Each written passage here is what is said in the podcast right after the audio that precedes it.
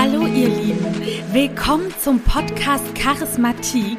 Ich bin Madeleine und in diesem Podcast erwarten euch spannende Stories von inspirierenden Menschen zum Thema Charisma. Alles rund um Ausstrahlung, Mimik, Gestik, Körper, Stimme und ganz, ganz viele andere Lebensbereiche. Lehnt euch entspannt zurück und genießt die kommende Folge. Hallo lieber Fadat, ich freue mich total, dich heute bei mir im Podcast begrüßen zu dürfen. Du bist angehender Jurist und hast eine super interessante Karriere bis jetzt hinter dir, beziehungsweise auch einen interessanten Schulweg, den ich mal ganz kurz aufführen wollte, damit dich die Leute direkt mal kennenlernen. Du warst zunächst auf der Hauptschule in Köln-Kalk. Danach hast du dein Abitur auf dem zweiten Bildungsweg am Abendgymnasium gemacht. Zudem bist du Stipendiat und Jurastudent und aktuell in deiner politischen Karriere auch Vorsitzender der FDP Köln-Ost. Als Mitglied im Kreisvorstand der FDP Köln. Du hast 22 Prozent für die FDP im sozialen Brennpunkt geholt und als FDP-Bezirksparlamentarier von den Linken, was sehr ungewöhnlich ist, als stellvertretender Bezirksbürgermeister vorgeschlagen. Mit einer Stimme Unterschied wurdest du nicht gewählt. Zudem bist du das erste Mitglied einer liberalen Liste im Integrationsrat und wurdest für das Bundesverdienstkreuz vorgeschlagen. Also, Fadat, das ist eine ganz schöne Menge und äh, ja, jetzt stell dich doch auch noch mal sehr gerne in deinen eigenen Worten vor. Ich finde deine Karriere bisher wirklich sehr beeindruckend und äh, bin gespannt, was du uns zu berichten hast. Ja, hallo, vielen Dank für die wirklich sehr sympathische Vorstellung. Äh, danke, Madeleine. Ich bin Fadat, Fadat Hurugi. Ich bin eine Kölsche Jung, also ich bin Kölner. Ich bin in im Stadtbezirk Köln-Kalk geboren und aufgewachsen und lebe da auch bis heute noch. Ich, ähm, genau, ich war auf der Hauptschule in Köln-Kalk, das ist richtig, und habe mein Abitur auf dem zweiten Bildungsweg äh, dann nachgeholt. Und ähm, du hast jetzt von viel Arbeit, Hocharbeiten gesprochen, vielen Dank dafür. Ähm, das ist aber ein, ein Aufstieg, den ich jetzt ohne Hilfe auch nicht geschafft hätte. Das ist mir immer wirklich wichtig, das zu betonen. Es hatte viel mit Glück zu tun, ich hatte ganz wunderbare Lehrer, es gab tolle ähm, Jugendangebote in, in meinem Heimatstadtteil Neubrück, äh, denen ich sehr viel zu verdanken habe. Und tatsächlich ist das auch gleichzeitig die Brücke, äh, der Weg, der mich dann in die Politik geführt hat. Seit wann bist du jetzt genau in der Politik?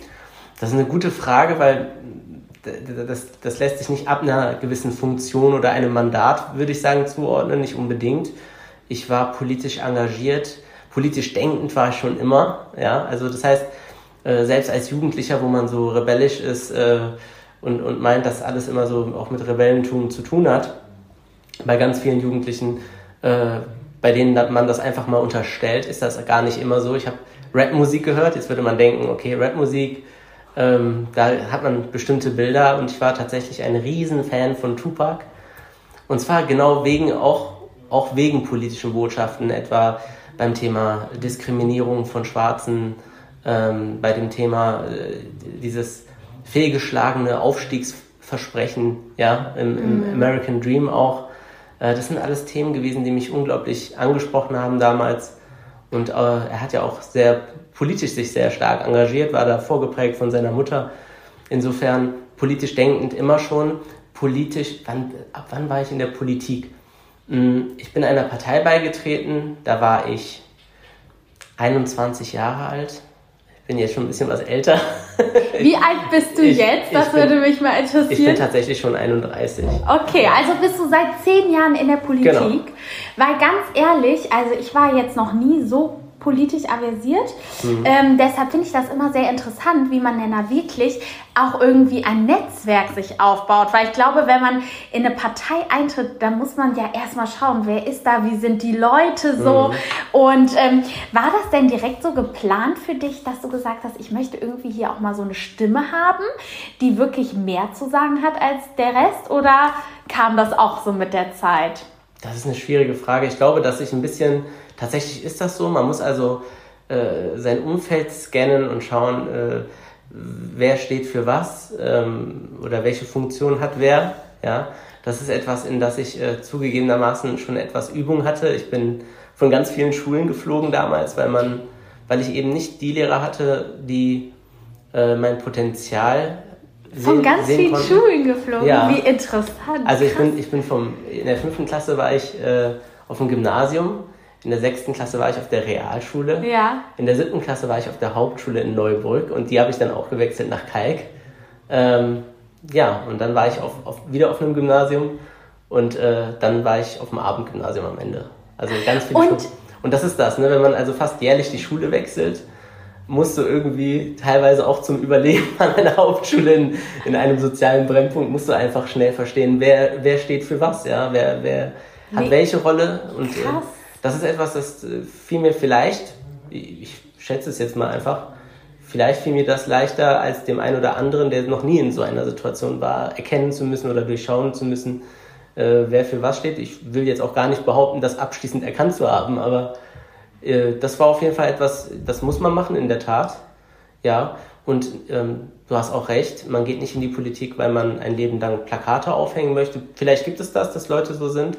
Aber ich glaube, gerade als junger Mensch, äh, der also auch, wie gesagt, so von einem sozialen Brennpunkt geprägt ist und, und, und äh, ja, ähm, der was bewegen möchte, da hat man auch Vorstellungen, wo man gerne mit am Tisch sitzen wollen würde.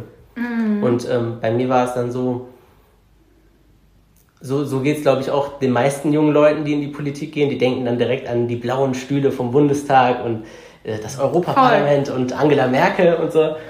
Und wenn dann so geredet wird, vor allem über Kommunalpolitik, dann herrscht erstmal irgendwie Ernüchterung, das interessiert keinen so richtig, habe ich so zumindest den Eindruck. Ähm, und ich finde das schade, weil die Kommunalpolitik ist unglaublich unterschätzt. Also das, was ich jetzt machen darf in der Bezirksvertretung in Köln-Kalk, das ist unglaublich cool. Man setzt seine Arbeit also in physischer Form ein Denkmal. Das heißt, ich kann irgendwann mit meinen Kindern durch Köln laufen und sagen, guck mal, da hat der Papa da die Kreuzung und so, da habe ich, hab ich mich damals mit der SPD gestritten äh, das ist Krass, das, kannst du das mal erzählen, was du da genau für Denkmäler setzt? Ja, also in, in verschiedener Form. Ja. Man, kann, man kann einmal selber, wenn man das Glück hat, äh, von den Wählerinnen und Wählern in ein Parlament, wie ich jetzt etwa im Bezirksparlament da reingewählt zu werden, kann man selber Anträge schreiben. Mhm. Die müssen allerdings auch in der Kompetenz des Bezirksparlaments sein, also der mhm. Bezirksvertretung in dem Fall. Oder man kann natürlich auch seinen Parteikolleginnen und Parteikollegen sagen, hör mal, ich habe hier eine Idee, ich habe hier einen Antrag formuliert, würdet ihr den im Rat der Stadt Köln einbringen? Mhm. Und theoretisch kann das immer weiter höher gehen. Ja? Das, ich ich habe jetzt über eine ähm, ja, fast schon Vorfeldorganisation der FDP, äh, der liberalen Vielfalt, haben wir ein, ein äh, Positionspapier entwickelt äh, zum Thema Antidiskriminierung. Mhm. Das basiert auf einer Reportage, die ich hatte mit dem WDR, wo wir mhm. also aufgedeckt haben, dass es äh, in Köln ein Fitnessstudio gibt, das eine rassistische Einlasspraktik möglicherweise, ja, also in unserem Test war es so. Nein, ja, ja. sowas macht ihr ja, dann. Und das dann, ist ja richtig cool. Genau, und das würden wir jetzt versuchen, tatsächlich über diese Vorfeldorganisation auch in die verschiedenen, ähm, zu, zu den Landesvorsitzenden quasi zu tragen und schauen, inwiefern sie da auch mithelfen möchten. Und wie kommen solche Themen an euch? Ist es dann so, dass sich die Bürger quasi beschweren oder sehr gute Frage, ja. Äh, teilweise, also auf verschiedensten Wegen. Es passiert sehr oft, dass Bürgerinnen und Bürger an uns treten und sagen, pass auf, da ist das und das Problem. Äh, viele Probleme ähm, ja, nehmen wir auch über die sozialen Medien wahr. Mhm. Ne?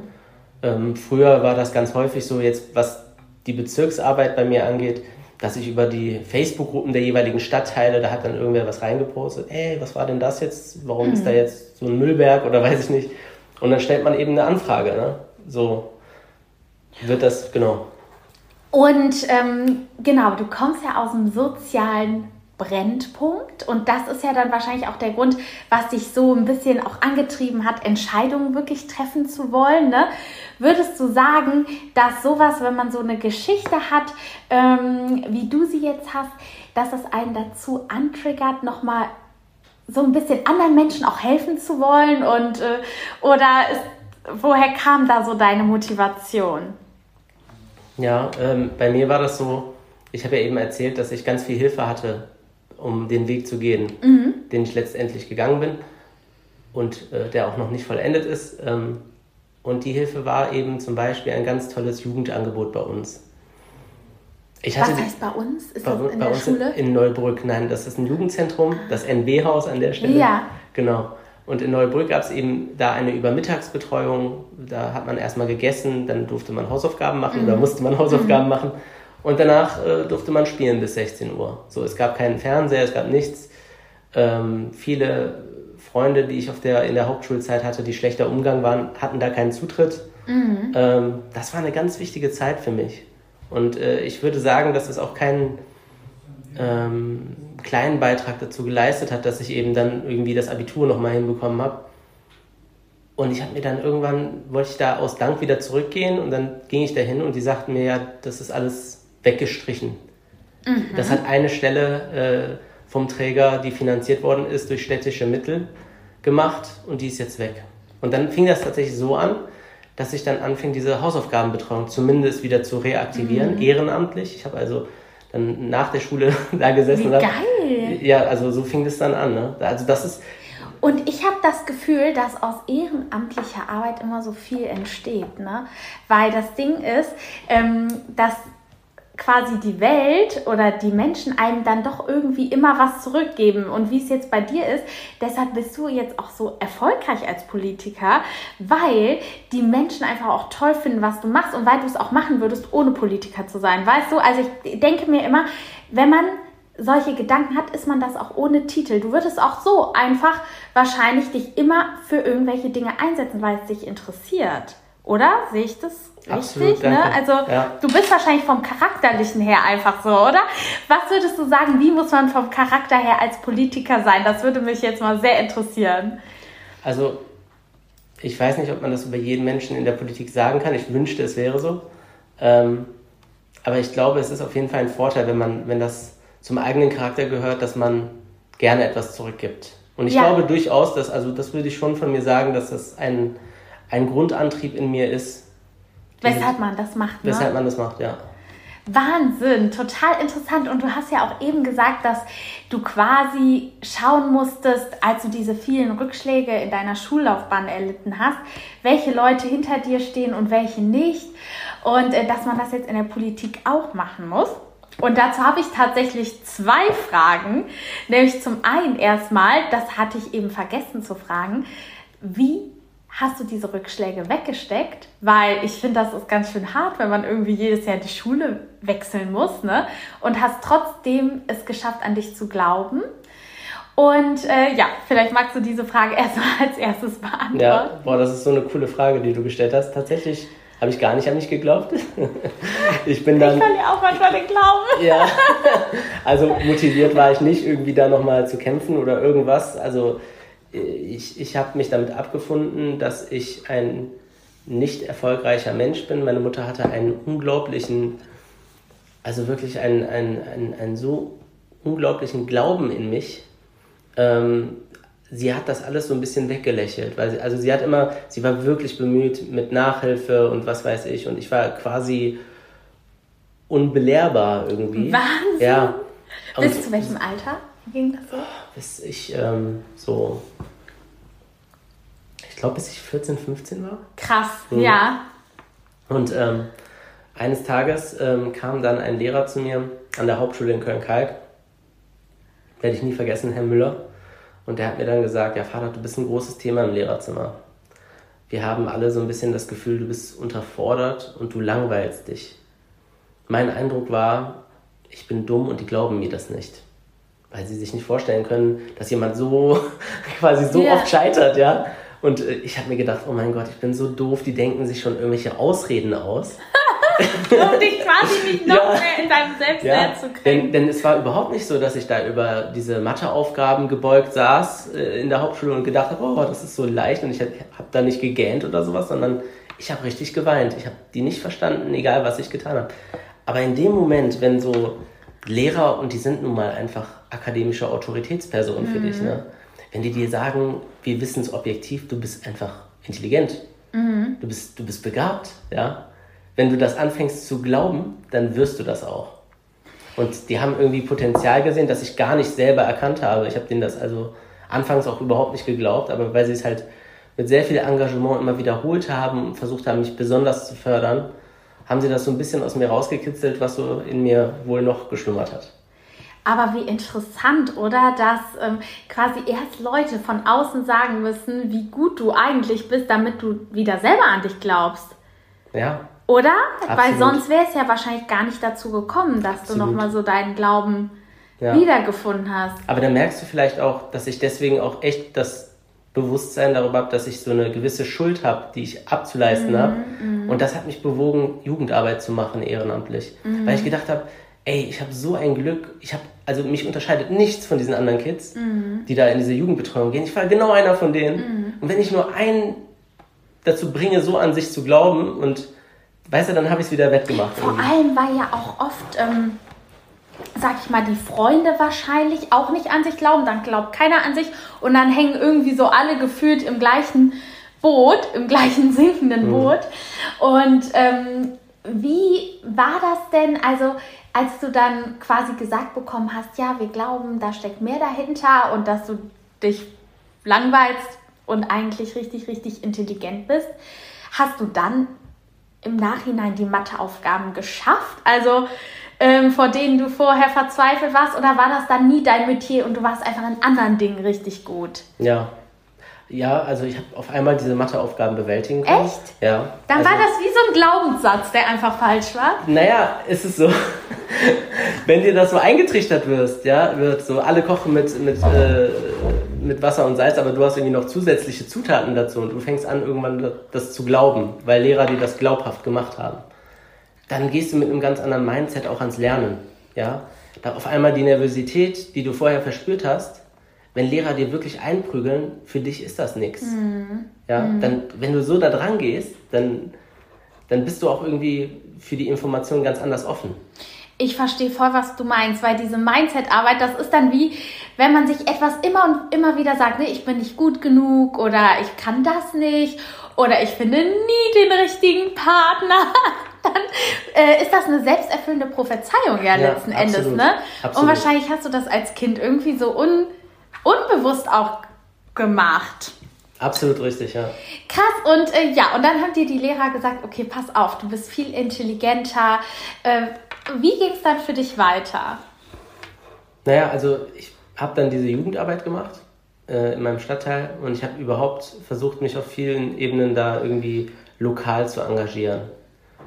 Und ähm, das unterschätzt man halt, ne, dass auch äh, ehrenamtliche soziale Arbeit auch ein politisches Statement im Prinzip ist, mhm. auch wenn man sich darüber gar nicht so bewusst ist. Mhm. Und ich habe verstehen gelernt, was diese Themen, wie dass die Kids aus meinem Viertel kein, keine äh, Übermittagsbetreuung mehr haben, was das mit städtischen Geldern zu tun hat, was das mit Einfluss zu tun hat, was das mit Lobbyarbeit zu tun hat. Und das hat mich dann in die Parteien gezogen. Ich habe äh, ja, ich äh, dann mir die Parteiprogramme ausgesucht und dann war es einfach die FDP, weil die FDP dieses Aufstiegsversprechen gibt, äh, die FDP genau das verkörpert hat, nämlich auch speziell in der Bildung und, und in der Förderung auf das Individuum zu gucken. Davon habe ich mich damals sehr angesprochen gefühlt. Damals war auch noch Sabine Leuthäuser-Schnarrenberger Mitglied der FDP. Es war eine Justizministerin, eine wie ich fand, äh, sehr ähm, inspirierende Frau, die sich damals, das war, das war ein Thema, das mich damals sehr bewegt hat, ähm, da ging es um Terrorismusbekämpfung und sie war halt jemand, das war damals nicht unbedingt die populärste Haltung und sie hat gesagt, ich werde die, also wir, wir schaffen die Vorratsdatenspeicherung ab. Das fand ich damals so beeindruckend, ähm, mit was für einer Haltung sie das gemacht hat. Und das fand ich durch und durch glaubwürdig und überhaupt Übrigens, ich habe die dann irgendwann auf einem Parteitag mal live gesehen und da hatte ich ihr Buch dabei und da hat sie mir so eine Widmung. Nein! Oh, ich war so ein Fanboy. Ach, wie cool! Ein richtiger, wie sagt man, Fanboy-Moment. Ja, absolut. absolut.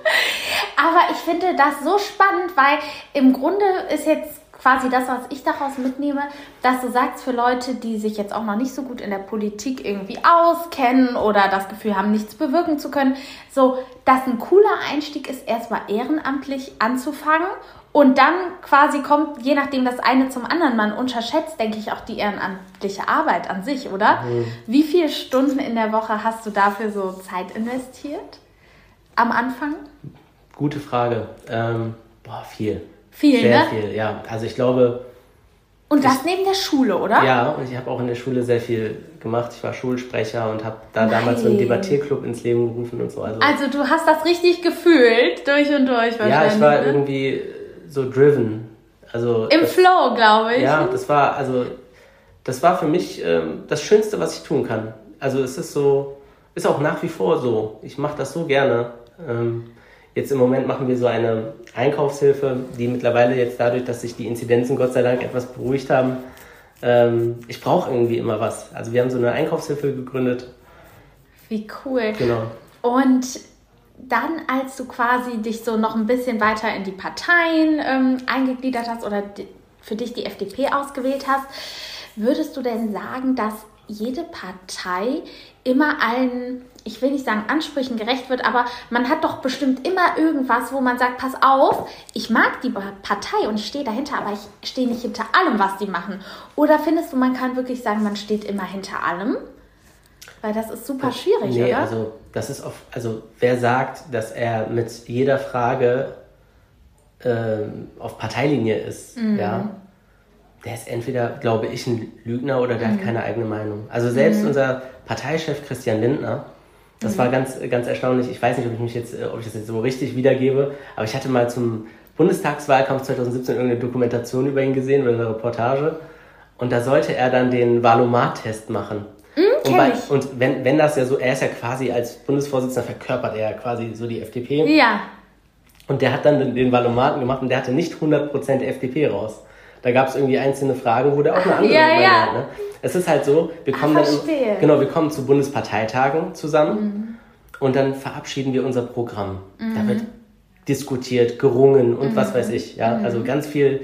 Und da gibt es halt auch innerhalb der Partei verschiedene Meinungen. Mhm. Und das, wofür sich dann die größte Mehrheit finden lässt, das kommt dann ins Parteiprogramm. Das ist aber nicht notwendigerweise dann immer die Meinung von allen in der Partei. Das ist das, was sich in der Partei dann durchgesetzt hat. Das ist ganz normal, das ist in jeder Partei so. Ja, ne? Also Absolut. man hat da schon äh, auch mal andere Meinungen ja, oder ja. whatever. Ja. Und wie hast du es dann da geschafft, so zu netzwerken? Das würde mich jetzt mal interessieren. Innerhalb der Partei meinst du? Mhm.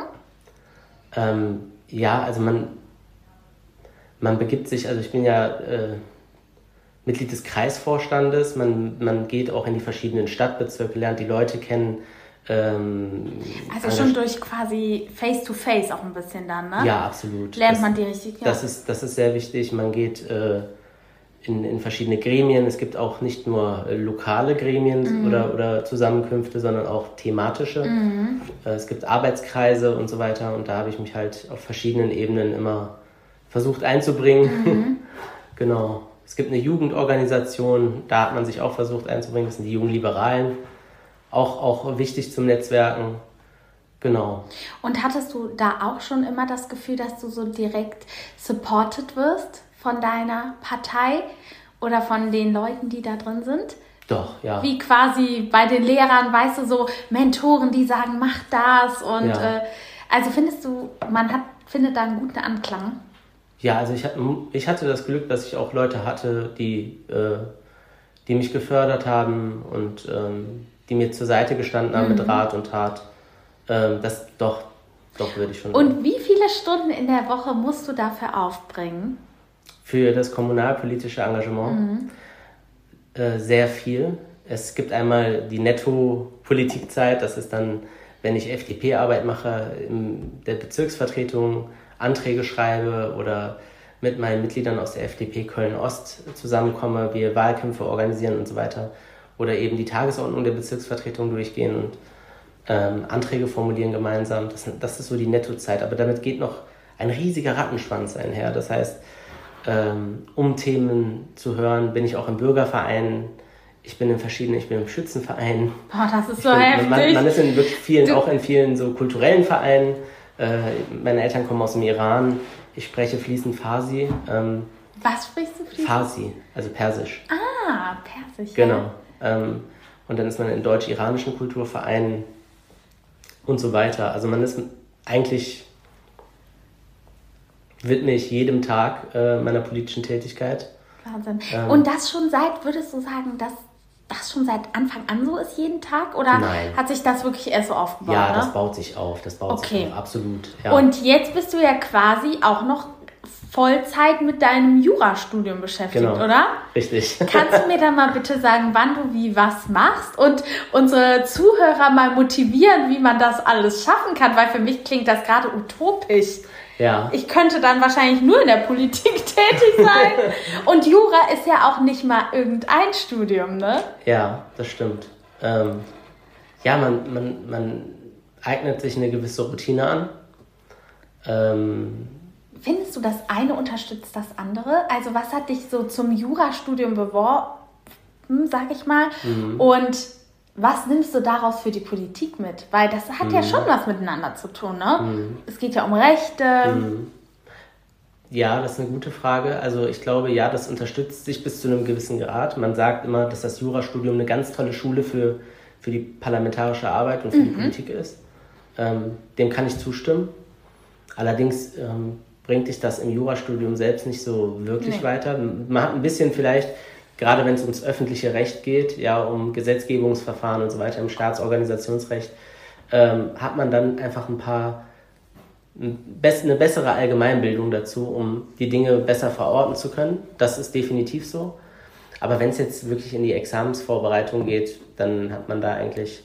Na gut, man hat vielleicht äh, über die Parteikollegen und so einen besseren Zugang zu Verwaltungspraktika oder sowas. Das, das kann schon sein, ja.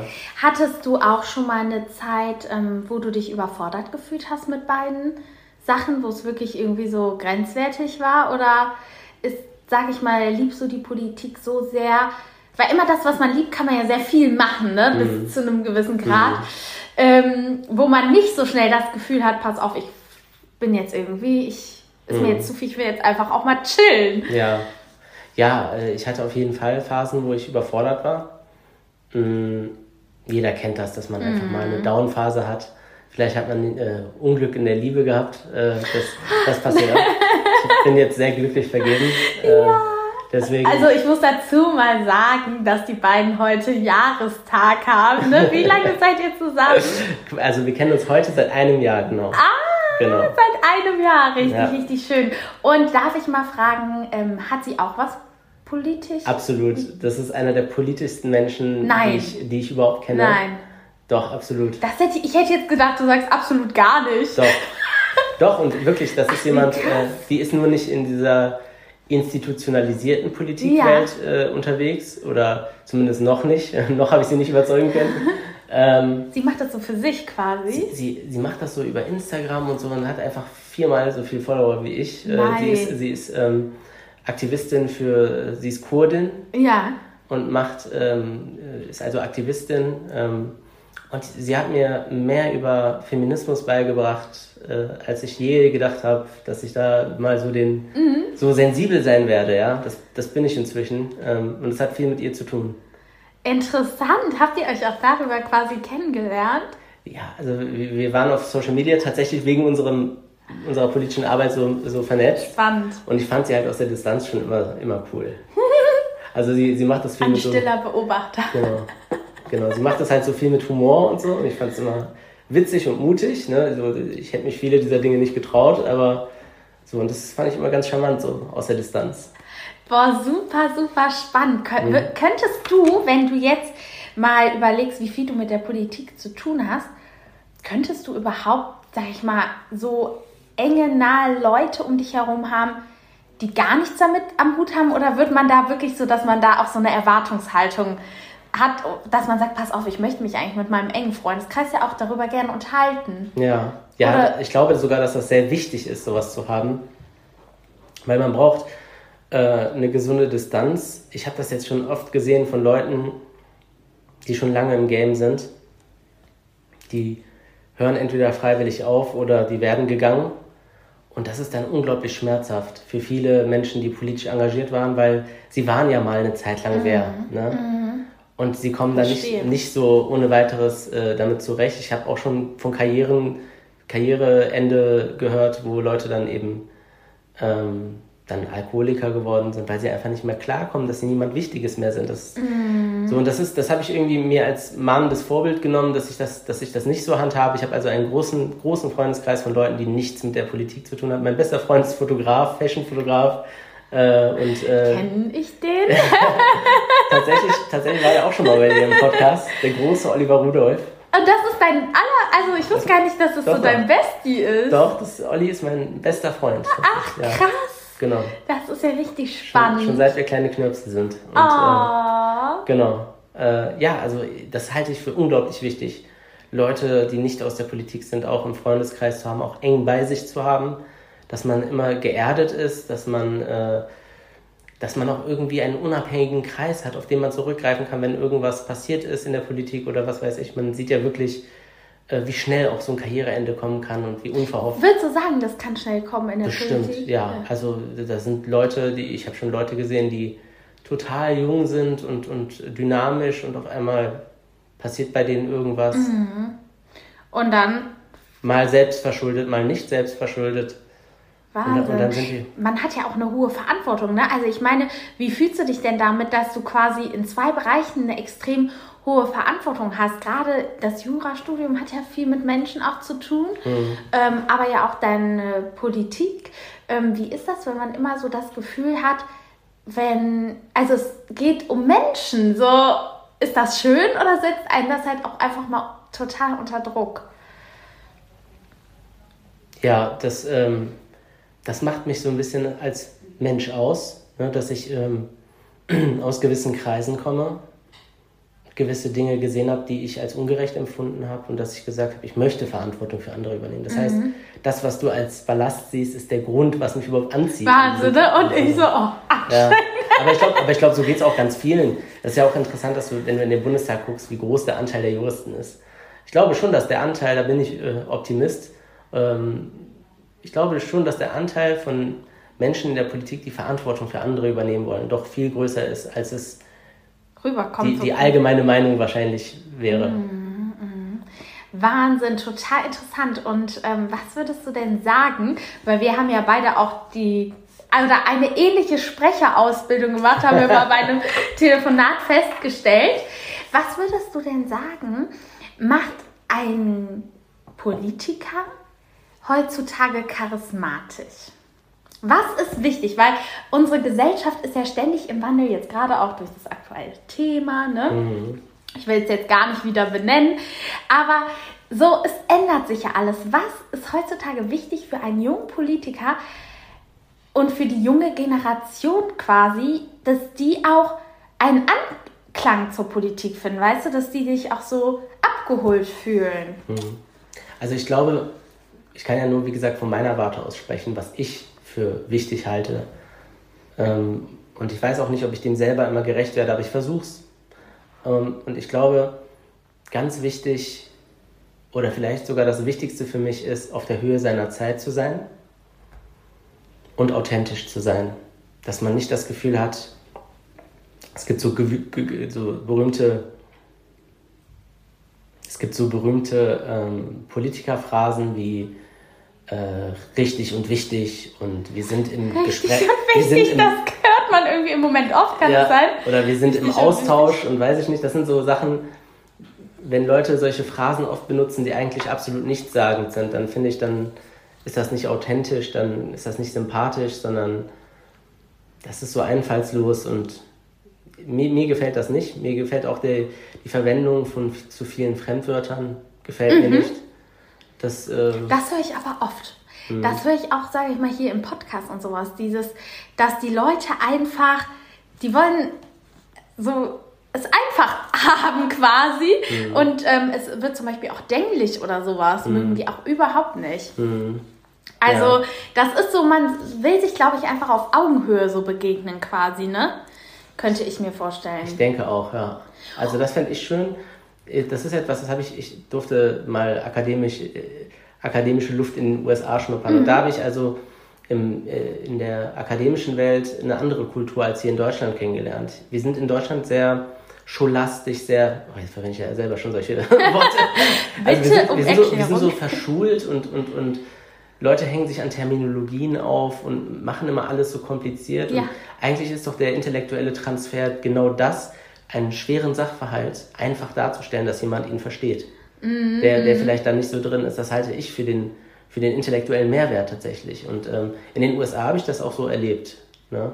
Natürlich, natürlich wünsche ich mir jetzt nicht in Deutschland so Phänomene wie Trump.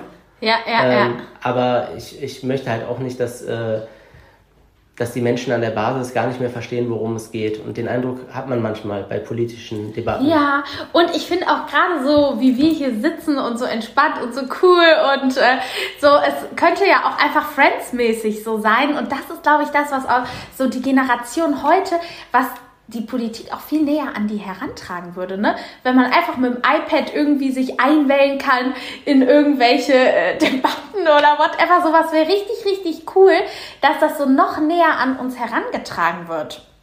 Und nicht immer dieses aufgesetzte im Anzug und, ah, und ne, so. Ich meine, das ist ja auch in Unternehmen ist das ja ungefähr das Gleiche, dass einfach, glaube ich, auch die Politik da noch ein bisschen mehr am Zahn der Zeit sein müsste, oder? Denke ich auch, ja. Sehe ich das total ja. falsch? Nee, ich sehe das ganz genauso wie du. Ja, ne? Noch so ein das wär, bisschen. Das wäre das, was ich mir auch wünschen würde. Flexibler. Und ist das denn so, dass du, ähm, sag ich mal, auch für die Politik immer ständig erreichbar bist, auch wenn du jetzt irgendwie für dein Jurastudium gerade lernst oder dann auch Anwalt bist?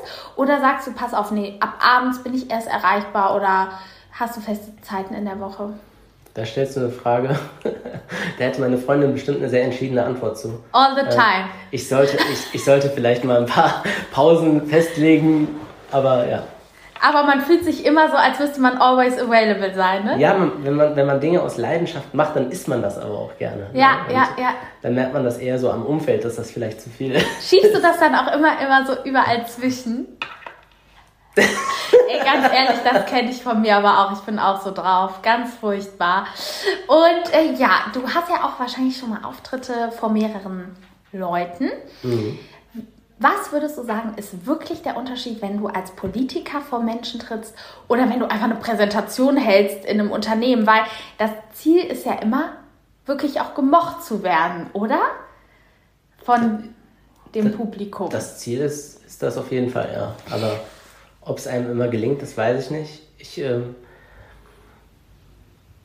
ich musste mich erstmal daran gewöhnen, halbwegs locker zu sein vor vielen mhm. Menschen. Das war für mich immer schwer und du hast es ja angesprochen, ich habe eine Ausbildung als Sprecher, äh, ich bin gelernter Synchronsprecher und Moderator. Ähm, das habe ich gemacht, äh, mehr oder weniger damals aus, aus, als Beschäftigungstherapie, als ich äh, von der Schule geflogen bin und nur den Hauptschulabschluss hatte. Das war diese Übergangszeit, bis ich das Abitur nachholen konnte. So. Und was habe ich da gemacht? Also da habe ich äh, dann ganz viele Sprachübungen genau. und so weiter gemacht.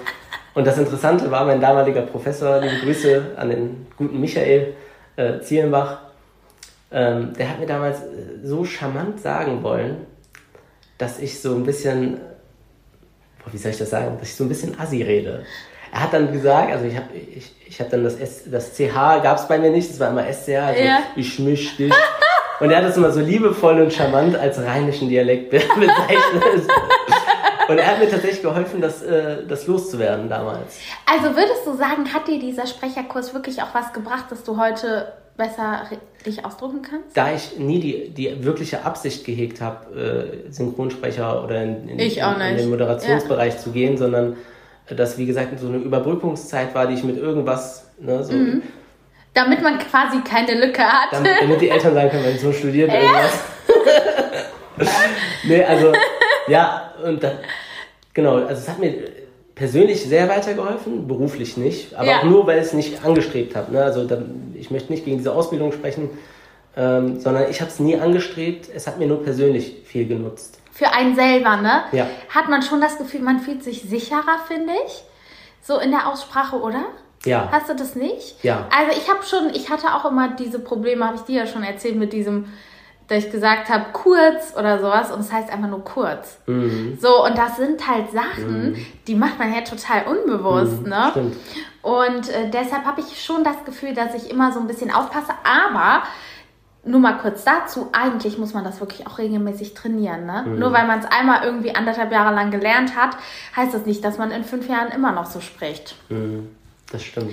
Ähm, ja, das heißt, vor Publikum zu sprechen. Und was würdest du sagen, um quasi so unser Gespräch auch ein bisschen zum Ende zu bringen? Was würdest du sagen, ist denn wirklich für die Menschen, für das Publikum, womit holst du die ab? Was ist für die interessant? Gerade in der Politik, was ist der Unterschied zwischen so einer normalen Präsentation, wie ich das jetzt machen würde, sag ich mal, im Business, dass du einfach so die Fakten erzählst und wahrscheinlich zum Schluss noch sagst, if you have any questions, please ask. So, womit holst du die ab? Mit Emotionen oder bewegst du dich viel?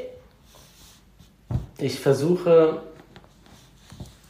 ich versuche, also das ist, glaube ich, auch wie so ein roter Faden durch mein Leben gehen. Ich versuche auch äh, das Publikum als Individuum zu begreifen, auch wenn es eine Vielzahl von Menschen ist. Ähm, Interessant, ähm, was du sagst. Schaue ich mir an, was könnte die bewegen oder aus welchem Grund sind die hier zusammengetreten, aus welchem Background sind die hier zusammengetreten und würde dann versuchen, eben mit meiner Einschätzung dessen, was diese Menschen, die vor mir stehen, bewegt, mm,